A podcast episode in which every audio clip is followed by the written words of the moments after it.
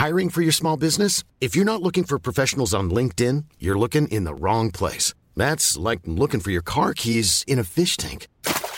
LinkedIn helps you hire professionals you can't find anywhere else, even those who aren't actively searching for a new job but might be open to the perfect role. In a given month, over 70% of LinkedIn users don't even visit other leading job sites. So start looking in the right place. With LinkedIn, you can hire professionals like a professional. Post your free job on linkedin.com/people slash people today.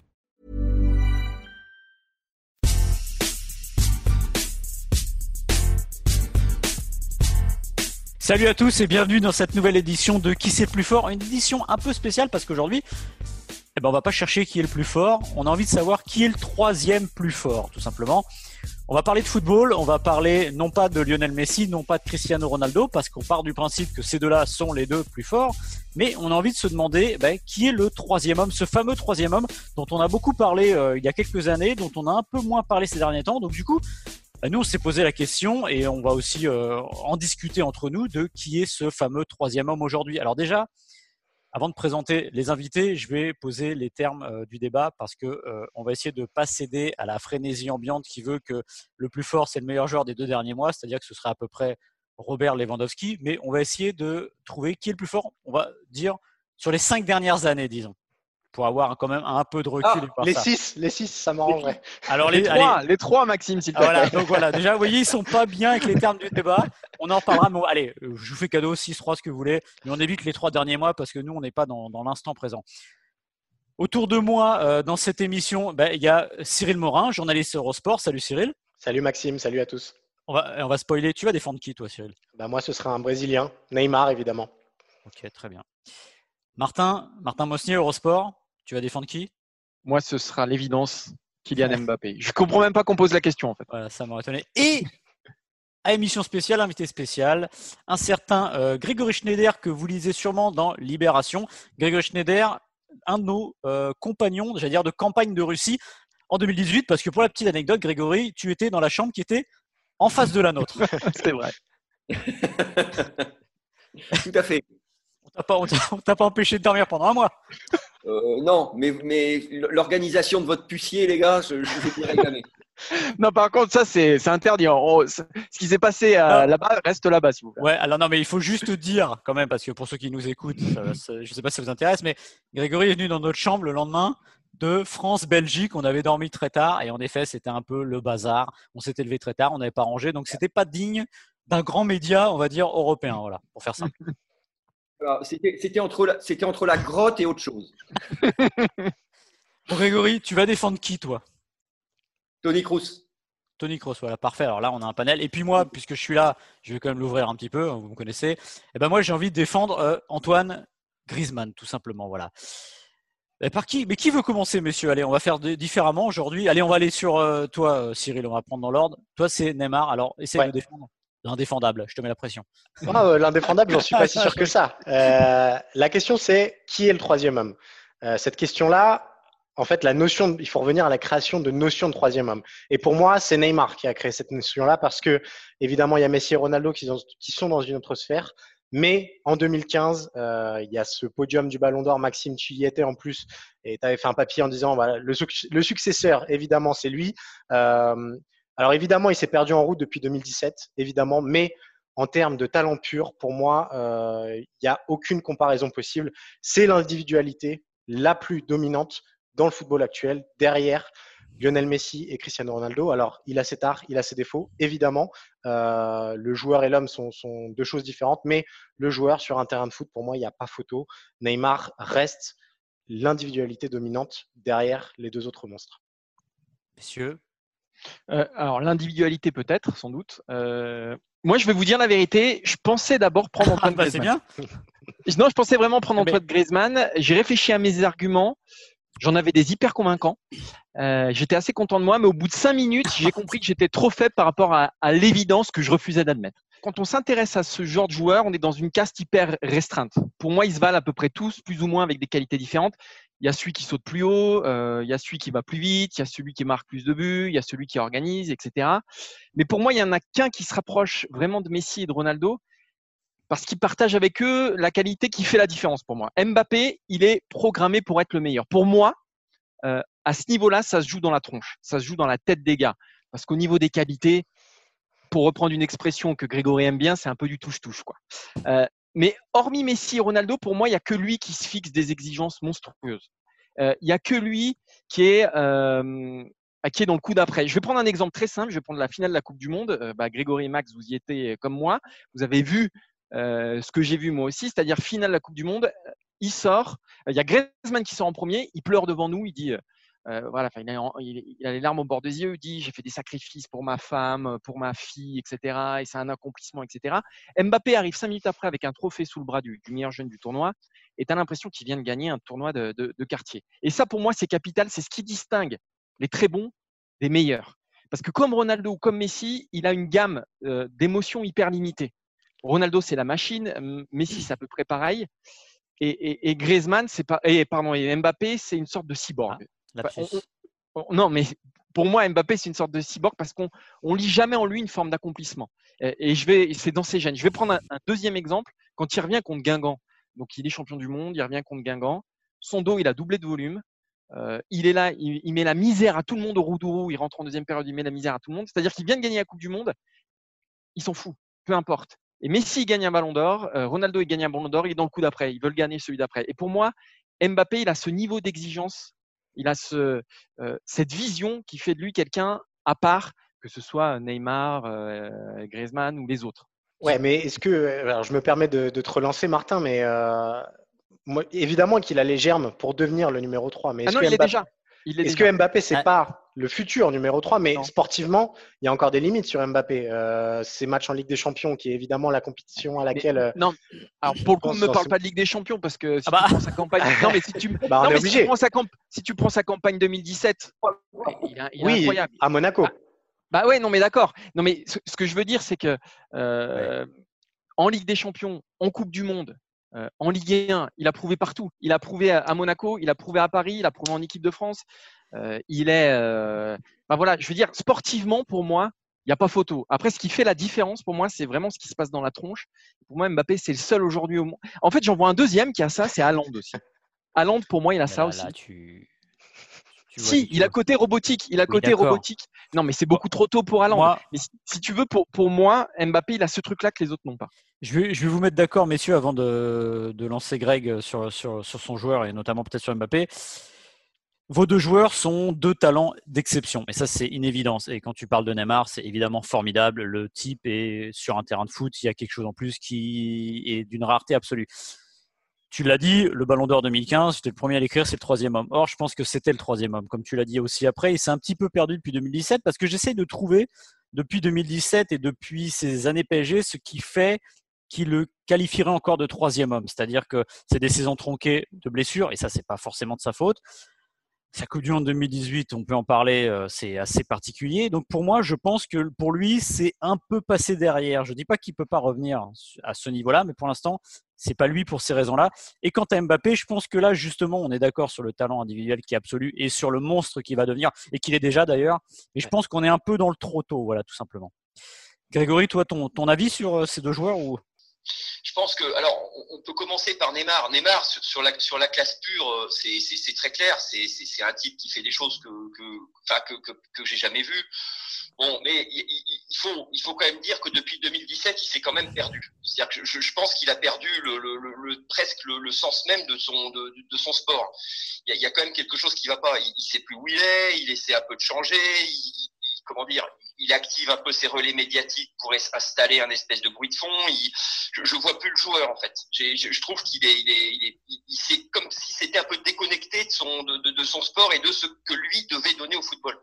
Mbappé, c'est un cas très différent. Mbappé, effectivement, Martin a raison. C'est un, c'est un, c'est quelqu'un qui a des objectifs phénoménaux et, et tant qu'il les aura pas atteints, il, y aura cette insatisfaction qui fait la marque du grand champion, qui fait la marque du type hors norme. Maintenant, c'est un joueur, je trouve, alors je vais, peut-être un peu choquer, mais qui manque de, culture footballistique. Alors, ça, ça paraît curieux parce qu'il est très, il connaît l'histoire, il connaît le jeu, il connaît les joueurs. Il a notamment, ça a été l'un des très rares à saluer Subasic quand Subasic n'a pas prolongé son contrat à Monaco. Mbappé l'a vu, il a dit voilà, je sais ce que je lui dois. Je... Donc, il est dans les détails, il est dans les. Mais il y a quelque chose qui m'avait marqué. Alors, je vais, je vais vous raconter l'anecdote. C'était un match de l'équipe de France en Bulgarie. C'était un éliminatoire, donc c'était en octobre 2017, sauf erreur de ma part. Et en fait, c'était un, un match d'une certaine manière euh, particulier, c'est-à-dire qu'il faisait très froid, il pleuvait des sauts, les Bulgares étaient méchants. À chaque fois que vous sautiez, vous preniez le coup du mec dans la gueule. Euh, il y a eu des cris de singe à partir de l'heure de jeu. Enfin, c'était vraiment, il y avait des sur on avait l'impression qu'il y avait des crevasses. Enfin, c'était épouvantable. Donc évidemment, dans ce contexte-là, on n'a pas vu Mbappé. Et il est sorti en disant, écoutez les gars, de toute façon, c'est pas du football.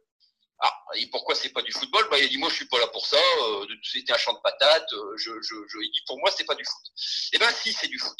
Il c'était du foot particulier, c'était du foot avec des joueurs à 5000 euros dans le championnat turc, c'était du, mais ça restait du foot. Ce que je veux dire, c'est qu'il a, il me semble qu'il a encore à ce stade une vision un peu étroite. Ce même soir, Griezmann arrive devant les journalistes et dit, écoutez, moi les gars, j'ai kiffé. J'ai pas eu un ballon d'attaque, mais j'ai taclé, je me suis envoyé, je me suis donné pour l'équipe. J'ai trouvé ça fantastique. Eh ben, l'attitude de Griezmann, comparativement à l'attitude de Mbappé, j'ai compris que Griezmann avait l'esprit plus large. culturellement, il, acceptait plus de choses dans l'espace footballistique. Avait, il était en avance sur Mbappé. Et quelque part, c'est peut-être ce jour-là qu'il reprend le leadership de l'équipe de France, parce que c'est lui, je vous rappelle que c'est lui qui avait le leadership offensif en, Russie. Donc, je, je, pense que Mbappé est encore un peu juste, il est encore un peu vert, il est encore un peu jeune. Ça viendra, parce que c'est un mec, euh, il finira par tout bouffer on, le sait. Mais à ce stade, il me manque un truc. Et si je ne m'abuse, c'est ce match-là qui avait aussi euh, posé problème à Adrien Rabiot. Oui, tout à fait. Oui, alors bon, c'était peut-être aussi un petit peu injuste concernant Rabiot, parce qu'en fait, il, avait dit qu'il avait eu peur de se blesser. Ouais, qu'il avait peur de se blesser. Or, il remplaçait déjà N'Golo Kanté. Et s'il s'était blessé juste après N'Golo Kanté à la, à la demi-heure de jeu, avec deux remplacements d'une demi-heure en match international, t'es mort. Donc, en fait, ce qu'il a, dit était relativement altruiste. Et bon, là, il, s'est fait avoir là-dessus. Mais c'est vrai que c'est ce genre de match, d'une certaine façon, qui sont révélateurs et qui disent des choses. Parce que vous sortez le joueur de sa zone de confort. Parce que l'arbitre est ce qu'il est, parce que les adversaires sont ce qu'ils sont, parce que tout est, tout est, parce qu'à chaque fois que vous contrôlez un ballon, il s'échappe, il va trop vite, il vous reste collé au pied. Il y a, quelque chose qui et c'est quand on sort le joueur de, de sa zone de confort qu'on comprend qui il est. Et c'est là que je me suis dit, Bappé, il lui manque un truc. Alors, il, est, mais Tom Martin a dix fois raison, il est stratosphérique, il va plus vite que tout le monde, il a, il a, c'est pas par hasard si Pelé a parlé sur lui, si Zidane a parlé sur lui avant même le mondial 2018. Tout le monde a compris ça. Mais il lui manque encore un truc. Ça viendra, mais aujourd'hui non. Le troisième non, Martin, je peux pas. Alors, en fait, en fait, moi, je base tout, enfin, je base mon, mon argument sur. Pour, pour moi, c'est le seul qui est fait du même bois que Messi et Ronaldo tout simplement. Parce que des mecs qui marquent des buts, il y en a 50. Euh, Lewandowski, on pourrait parler de Lewandowski aussi dans ce débat-là. Il, en a marqué 50 cette année. Euh, des mecs qui dribblent euh, magnifiquement, des dribbleurs, il y en a, il y en a 50. Mais c'est le seul pour moi qui partage euh, l'ADN du très grand. Et c'est déjà le cas aujourd'hui avec Messi et avec Ronaldo. Voilà, c'est pour ça. En tout cas, je te remercie Grégory parce que tu m'as déroulé le tapis rouge pour Antoine Griezmann, qui est évidemment le joueur que je défends parce que, alors déjà au préambule, je vais rappeler une chose, c'est que on ne résumera pas la position dans ce troisième homme de Griezmann à ces six mois de compétition avec le Barça, qui sont évidemment pas très bons et qui sont pas dignes du talent de Griezmann. Maintenant, ça joue quand même. ça joue quand que je veux rappeler, oui, mais sinon, moi, je te parle des trois dernières années de Messi, de, pardon, de Messi, de Neymar. On peut en parler, tout à fait, ça fait partie. Mais euh, c'est aussi un point faible dans la candidature de Griezmann. C'est un point faible, comme les trois dernières années de Neymar au PSG, notamment ces trois derniers printemps. Alors, le dernier, c'est pas de sa faute pour le coup, mais bon. les deux d'avant, il était blessé. Eh oui, bah oui, mais ça compte. Si tu veux faire une hiérarchie, tu es obligé d'en tenir compte. Bon. Tout ça pour dire que Griezmann, avec Neymar, justement, c'est le seul qui a été sur ce laps de temps, on va dire de 5 ans, euh, deux fois sur le podium du Ballon d'Or, c'est-à-dire en 2016 et en 2018. Mais à la différence de Neymar, euh, en 2018, on a eu l'impression que Griezmann euh, avait mérité d'aller un peu plus haut, voire même de décrocher la palme qui a été récupérée par Modric. Euh, j'ai envie de vous lire un, célèbre journaliste qui est ici, qui a écrit à l'époque sur Antoine Griezmann et qui disait le Français n'a pas la. Je suis pas toujours d'accord avec lui, mais là pour une fois, je suis très d'accord avec lui. Le Français n'a pas la reconnaissance que mérite son palmarès et son talent. Je suis complètement d'accord. Pour parler de Modric, il disait le Real Madrid, en plus de garnir les palmarès, offre à ses joueurs une exposition médiatique bien plus clinquante que celle de l'Atlético. Et le club Audi Ballon d'Or sait y faire lorsqu'il faut faire campagne pour l'un de ses hommes il assure le marketing, le service après-vente, ce que ne fait pas à l'époque l'Atlético pour Antoine Griezmann, et ce qui aussi, d'une certaine manière, le dévalue un peu au niveau des gens.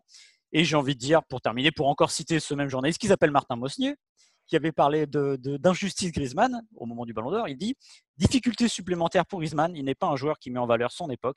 Il n'a ni les dribbles de Messi, ni la puissance de Ronaldo, ni la vitesse de Mbappé. Cette époque ne rend grâce à son talent. Écoute, merci Martin. C'était parfait. Tu as dit tout ce qu'il fallait. En fait, pour moi, dans cette discussion, dans cette, euh, et on va le voir notamment avec le joueur de Grégory, il y a quelque chose qui, est, qui a trait au, à ce qu'on pense du footballeur, de ce que doit faire un footballeur pour devenir un grand joueur. Pour moi, un, un grand footballeur, c'est un footballeur qui gagne et qui fait gagner son équipe. Alors, vous allez me dire que l'Atlético, il n'a pas gagné énormément de choses, sauf qu'il est arrivé deux fois en finale de la Ligue des Champions avec une équipe comme l'Atlético qui n'avait pas cet ADN-là. Il a été champion du monde avec les Bleus, ce qui est immense.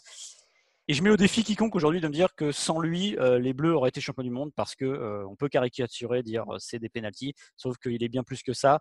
Et c'est un joueur éminemment formidable. alors oui, d'accord, il traverse une sale année, ça, on ne peut pas dire le contraire. Mais je pense que son caractère et son altruisme qu'il desserve cette année l'ont aussi desservi auparavant mais qui doivent être justement mis en avant, euh, surtout quand on compare avec des joueurs comme Neymar, qui évidemment intrinsèquement, Neymar est un bien plus grand footballeur techniquement, c'est une évidence. Mais n'empêche que c'est pas seulement ça un grand joueur. Et je pense que pour les cinq dernières années, la laps de temps à peu près qu'on donne, Griezmann mérite largement d'être le troisième homme. Il est moins clinquant en effet, il est moins clinquant, il est moins flashy, mais n'empêche que ce qu'il a fait sur cinq ans est pour moi immense je vais revenir sur un truc sur Griezmann, parce qu'il y a quand même une anecdote. Quand, explose en équipe de France, ça, rebat quand même les cartes sur l'équilibre offensif euh, tricolore. Deschamps euh, s'entretient avec Griezmann, Griezmann est son leader offensif, et il obtient de Griezmann que, celui-ci joue en fait beaucoup plus bas pour laisser un peu d'espace offensif à, à Mbappé. C'est-à-dire que Griezmann a joué tout, le mondial 2018, il a joué 15 à 20 mètres plus bas que ce qui était prévu. Et il l'a fait sans problème.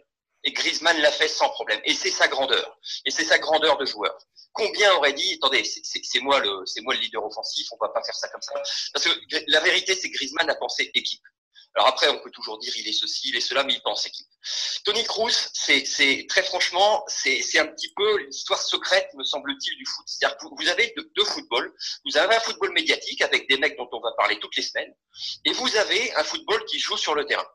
Pourquoi Cruz a jamais été, ça, ça vient d'être dit là, je crois que c'est Maxime qui a, qui a, relevé ça.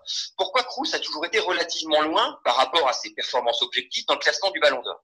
Parce que le Real Madrid ne l'a jamais poussé. Le Real Madrid a poussé Cristiano Ronaldo, le Real Madrid a poussé Modric, mais le Real Madrid n'a jamais poussé Tony Kroos. Donc il a été un petit peu le sacrifié du, du, du coin. Bon, c'est sur le joueur, je vais pas vous faire l'article, vous le connaissez aussi bien que moi. C'est un, c'est un tueur, c'est un joueur méchant, c'est un joueur très fin techniquement, c'est un joueur agressif, c'est un joueur qui fait du lien, c'est un joueur qui va au mastic, c'est un joueur qui. Quand Zidane revient l'année dernière, la première chose qu'il fait, c'est de sécuriser son contrat. Il a gagné trois ligues des champions, il a été les trois fois fondamental. Il a été, moi, le plus beau champion du monde que j'ai vu de mes yeux, c'est quand même l'Allemagne en 2014, n'en déplaise. C'était un jeu magnifique, tout en contrôle. Il y a le fameux 7-1. Regardez le match de Cruz sur le 7-1. Alors bon, vous allez me dire, ils sont tous forts, lui, comme les autres. Mais s'ils sont tous forts, c'est aussi parce que collectivement, ils cliquent tous l'équipe au-dessus, il est ce joueur-là. Alors c'est vrai que c'est une histoire un petit peu parallèle, c'est une histoire autre, c'est une histoire qui se raconte pas en tout cas dans les médias. Je reste persuadé qu'elle se raconte entre les joueurs eux-mêmes. C'est un, c'est un, il a, il a à peu près toutes les qualités. Il défend aussi bien qu'il attaque. Il a, il a, et il est une sorte d'aide de camp, des, des effectivement des, des, des, têtes de, de, de gondoles médiatiques qui l'entourent. Les gondoles passent, lui reste. Moi, je, je, je, pense qu'il est, qu sur, sur bien des plans, il est le plus fort, oui ce que j'aime dans, le raisonnement de Grégory, c'est qu'on parle de jeu et qu'on parle de, terrain. Euh, on a parlé de caractère avant, etc. Moi, je trouve que euh, bon, Kroos, malheureusement, euh, il est victime effectivement du football actuel et du monde médiatique actuel.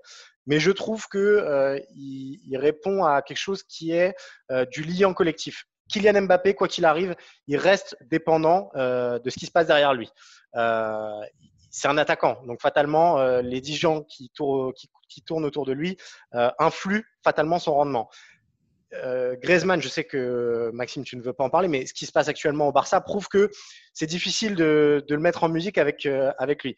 Je pense que Neymar, pour moi, euh, est le mec que tu peux mettre dans n'importe quelle équipe et qui fatalement va changer le jeu de l'équipe. Quand il arrive au Barça, en 2015, le Barça devient fatalement beaucoup plus vertical parce que Yann Neymar et parce que ça colle beaucoup plus à ses qualités.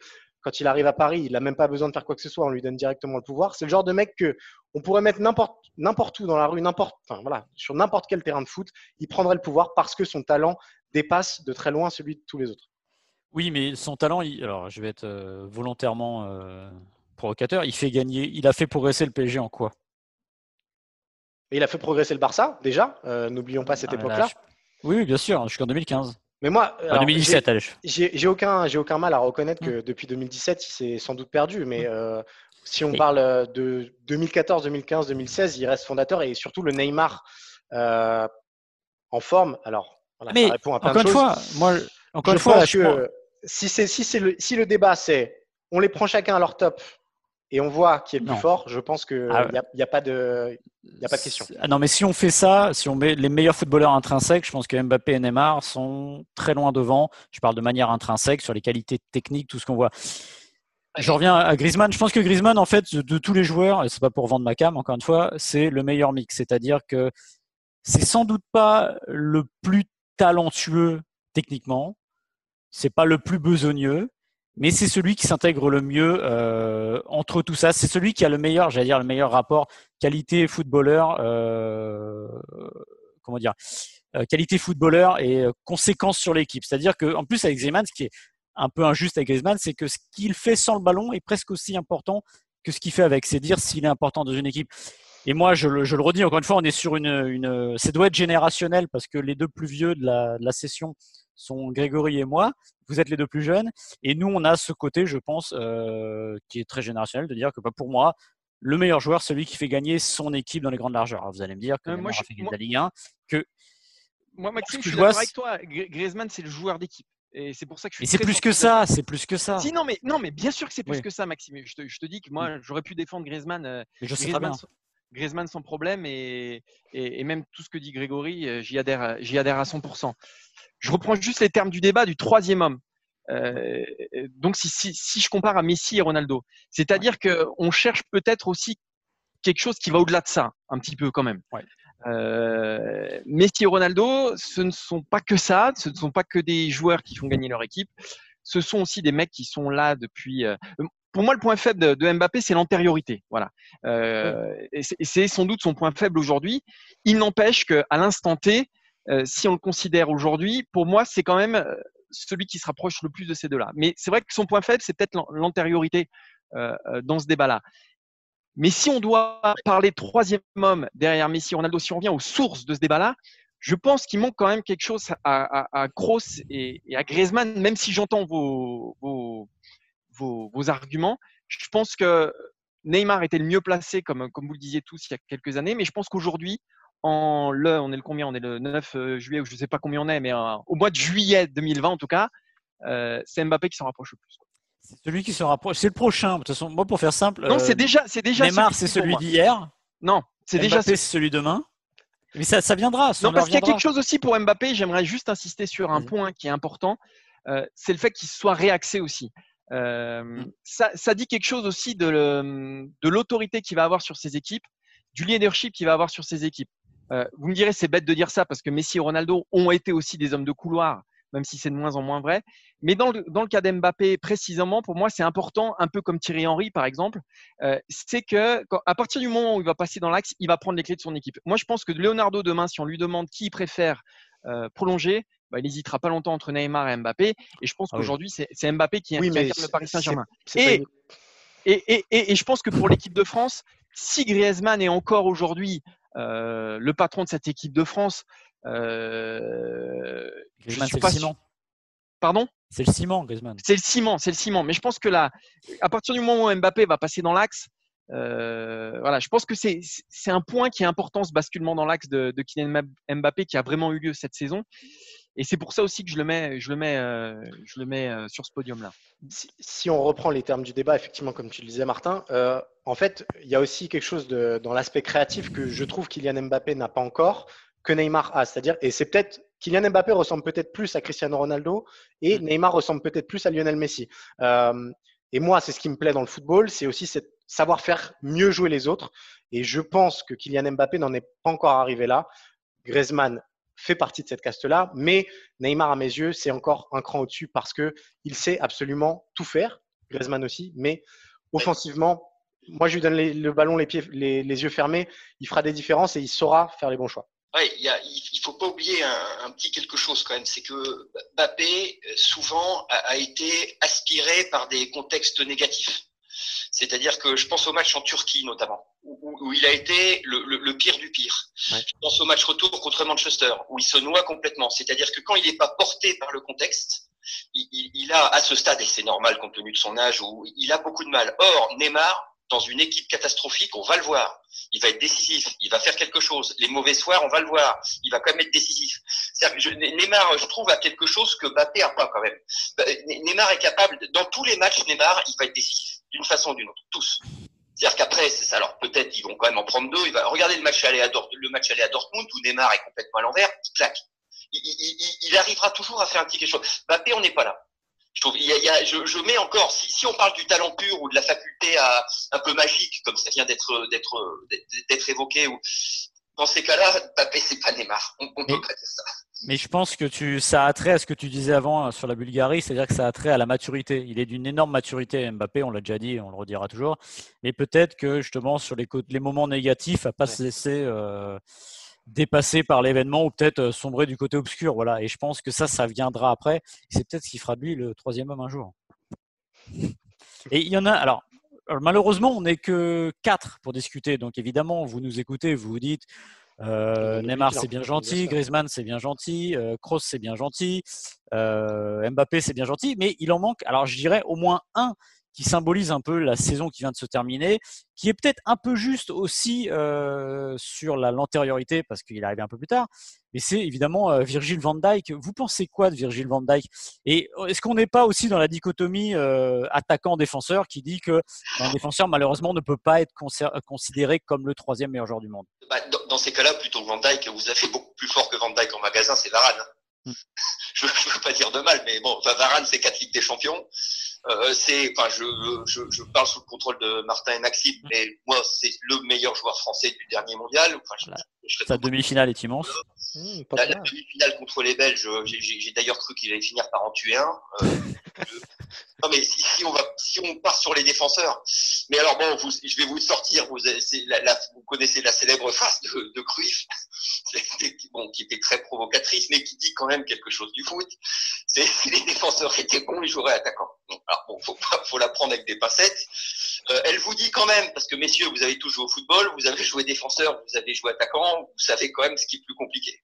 Ce, ce pourquoi faut le plus de talent, ce, pourquoi, voilà. Donc c'est quelque part, quand j'ai entendu l'énoncé, je me suis dit, c'est forcément les joueurs offensifs, parce qu'un joueur, c'est quand même plus dur de jouer devant que derrière dans, le jeu de football, quoi. Donc Van Dijk, j'avais un peu cette, réserve. Et si on veut prendre un défenseur, je, je vois, je vois pas l'équivalent de, de, de Raphaël moi, j'ai un problème avec les joueurs de Liverpool parce que les joueurs de Liverpool, on pourrait, on pourrait parler de, de Mo Salah. Euh, j'ai un problème avec les joueurs de Liverpool qui sont, pour moi, euh, noyés par le collectif, en fait, un petit peu. Euh, pour moi, s'il y a une. S'il y, a, s'il y, a une star à Liverpool, s'il y a un cerveau, s'il y a quelqu'un qui incarne même Liverpool, parce que dans cette notion de troisième homme, il y a aussi la notion d'incarnation de, quelque chose, quoi, d'un, club. Euh, euh, voilà, Messi, Ronaldo, ça a longtemps été Barcelone et, Real Madrid aussi. Euh, c'est Jurgen Klopp, il est sur le banc, donc quelque part, il n'est pas éligible pour cette notion de troisième homme. Et ça englobe un petit peu tout ça, Liverpool. C'est pour ça que j'ai du mal à mettre, de mettre pour le moment un joueur de Liverpool. Je, je trouve aussi, pour parler des clubs, que la limite, alors ça va encore une fois contre mon argument, mais la limite de Neymar et, et de Mbappé, c'est aussi le Paris Saint-Germain pour le moment. c'est que pour moi, c'est pour l'instant difficile c'est plus difficile d'être un troisième homme quand on n'appartient ni au Real Madrid ni au FC Barcelone, qui pour moi polarise encore le football européen. et c'est aussi plus difficile encore quand tu n'appartiens pas à une grande nation majeure. Malheureusement, on peut, on peut le regretter, et mais je pense que ça fait partie de, ça aussi. Je suis d'accord, on peut le renverser aussi sur Griezmann. C'est difficile d'être le troisième homme en étant à côté d'un des deux premiers.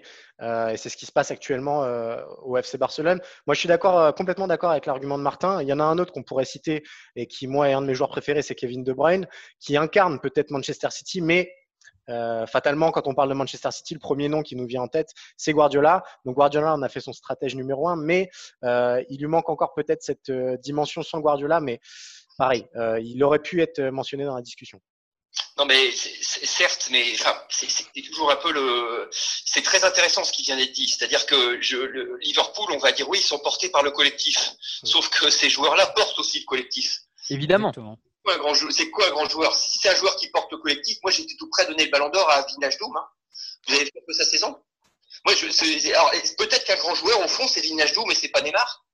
Ou, ou, c'est euh, Sadio Mané qui fait des efforts collectifs phénoménaux, et c'est pas Neymar. Vous voyez, il faut, ça dépend ce qu'on cherche dans le foot. Si la finalité est collective, bah, il faut, il faut essayer d'aller chercher euh, chez les mecs de Liverpool parce qu'ils donnent plus collectivement que qui que ce soit d'autre.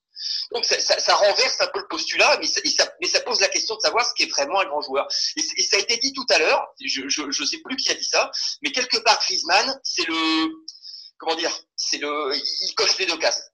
Il a le talent et collectivement il porte une équipe. Alors, euh, je suis complètement d'accord avec toi, Grégory. Et il y a, y a, un jeu sur les réseaux, sociaux, sur les réseaux sociaux qui, qui circule souvent. C'est la dernière minute du temps additionnel. Euh, il y a match nul, il faut que tu gagnes. À qui tu donnes le ballon? Des quatre, des quatre noms qu'on a là, moi, c'est comme ça que je vais réfléchir, c'est comme ça que j'ai pensé le troisième homme. Tous les jours, je le donne à Neymar. Bah oui. Ouais.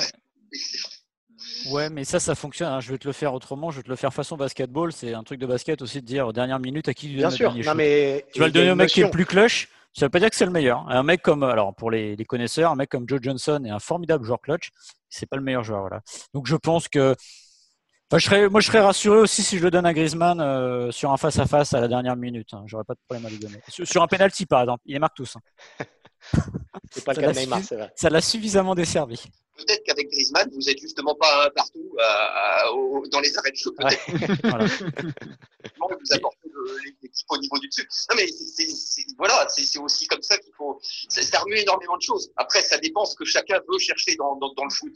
Ça, ça dépend, c'est presque de la sensibilité culturelle de chacun par rapport au jeu. Mais je trouve que Griezmann, c'est quand même un sacré compromis. Griezmann, il a fait quelque chose en 2018, c'est-à-dire qu'il a porté l'équipe offensivement. Ça veut dire quoi? Ça veut dire que si l'équipe coince, c'est sur sa gueule qu'on va taper. Les médias vont s'en prendre à lui. Ça lui était déjà arrivé en 2016 au bout de, puisqu'il ne débute pas le match contre l'Albanie, c'est-à-dire contre la Roumanie, et bah, c'est lui qui ramasse. Vous avez porté ce poids-là, faut quand même, faut, quand même être un sacré club. Et, cette vie-là, Mbappé l'a pas encore euh, tout à fait éprouvé quand même. C'est-à-dire que va te voir toi, on va dire tiens ça c'est ta faute, c'est toi, parce que c'est à toi de porter l'équipe. Après moi la limite que je mettrais à Griezmann, euh, encore une fois je pense que c'est émotionnellement que ça se joue aussi, et, et je pense que c'est ce qui explique que parfois il atteint des creux que Messi et Ronaldo n'ont jamais atteint dans leur carrière. Euh, je, pense que Griezmann, il a des moments où aussi il peut, euh, parce qu'il a, Griezmann, c'est un affectif vraiment. C'est pas quelqu'un qui va euh, rentrer sur le terrain et quoi qu'il se passe, il va y arriver. Quoi qu'il se passe, il va se mettre un objectif élevé, il va l'atteindre. Griezmann, il est, il est soumis à ce qui se passe. c'est un tourbillon en fait. C'est un tourbillon. Coupe du Monde 2014, on se souvient, il est jeune, ok. il pleure toutes les larmes de son corps. Euh, finale de Ligue des Champions, euh, il rate un péno. Vous me direz, ça arrive au meilleur malgré tout. Finale de Coupe du Monde, même quand il gagne, euh, voilà, il, se met à pleurer et c'est un torrent de larmes. C'est pas quelque chose que je lui reproche. C'est pas du tout quelque chose que je lui reproche du tout. voilà, chacun a ses raisons, etc. Mais c'est, je pense, une limite aujourd'hui que, que d'autres n'ont pas. Moi, c'est ce qui rend fascinant, Griezmann, c'est comme tu l'as dit, c'est pas, c'est pas un cœur de pierre, c'est pas un cyborg, mais sur le terrain, c'en est un dans son, dans sa hargne, parce que c'est le type le moins, comment dire, dans son jeu qui est le moins représentatif de son physique, c'est-à-dire que Griezmann, c'est un petit gars, il n'est pas très grand, il n'est pas très costaud, mais sur le terrain, c'est une teigne et il va au combat. C'est ça qui est formidable et qui le rend éminemment, à mon avis, euh, important pour l'équipe de France et euh, ça ne gâche en rien ses qualités offensives. Donc pour moi, ce que je vois, c'est qu'on a beaucoup parlé de Griezmann finalement. Donc je, je serais pas loin de penser que c'est lui le. Parce que je suis arrivé tout seul, finalement, Grégory, j'ai l'impression qu'il m'a un peu rejoint. Bon. Ouais, Grégory, là, tu nous as complètement lâché ton Tony Cross. Hein. Alors là, on en a entendu parler pendant 10 minutes. et après, c'est terminé, quoi. Non, parce que non, non, parce qu'en fait, c'est, on, en revient toujours au même. C'est, en fait, dans, les joueurs qu'on a donnés, il y a, deux joueurs qui sont portés par le collectif et il y a deux joueurs qui portent le collectif. Exactement. Après, mais attendez, il faut être aussi très très fort pour, pour être porté par le collectif, parce que ça veut dire que le collectif se dévoue pour vous et c'est à vous de, de, de, prendre vos responsabilités et de, faire tourner le match. Donc c'est, c'est quand même une grosse responsabilité. Cristiano Ronaldo a les épaules larges, mmh. mais on n'empêchera pas de, de, de, penser que, in fine, le foot est un sport collectif. Et je dirais plutôt chercher ce, ce, ce tropisme-là. Le, le, ballon d'or, très franchement, je l'aurais donné à Sadio Mané, moi. Je, je, je, si, si on regarde ce qu'il ce fait pour l'équipe, si on regarde la manière dont il transforme l'équipe, je trouve que Neymar transforme pas ses équipes. Mbappé transforme pas ses équipes. C'est le mec en plus. Alors effectivement, à la 90e, euh, mais comme ça a été posé tout à l'heure, c'est-à-dire à qui tu donnes le ballon un partout dans les arrêts de jeu. Oui, mais là, on parle d'une situation où le football devient un sport individuel. Or, je, je reste persuadé que c'est un sport collectif. Vous voyez, d'où le, le, le, comment dire, les, les, les oppositions qu'on a. C'est une façon de voir en fait. Tu peux, tu peux défendre les deux sans, sans aucun problème. Messieurs, je crois qu'on ne nous mettra pas d'accord, évidemment. On termine, on termine, là-dessus, Maxime. C'était le but, c'était le but, évidemment. Euh, on va on va terminer là-dessus. On va pas raconter l'état de notre chambre, évidemment, après France-Belgique, qui est celle de Grégory, celle de Grégory. Ah, c'était clean. Cinq semaines de compétition. C'était clean. Mais moi, j'aurais pu manger dans son lit sans couvert. C'est-à-dire que c'était d'une propreté. Oui. Mais, le problème, Martin, c'est que tu mangeais dans ton lit sans couvert. Ouais, ça, c'est ça, c'est un autre problème. Ceci explique cela. Messieurs, merci d'avoir participé. Merci Grégory d'être, euh, d'avoir répondu à notre invitation. Ce fut un grand plaisir. Merci Cyril, merci Martin. Merci Maxime. On retrouve l'émission, vous le savez, sur eurosport.fr, sur les meilleures plateformes de podcast aussi, de Apple, Spotify, Deezer, Castbox, etc. Vous mettez 5 étoiles évidemment et vous vous abonnez comme ça bah, le lundi matin. Vous avez l'émission qui tombe directement euh, dans votre euh, téléphone. Donc c'est parfait. Vous avez juste à mettre vos écouteurs et à nous écouter. Qu'est-ce qu'on vous souhaite? Bah, Une bonne continuation et on vous dit à bientôt. Salut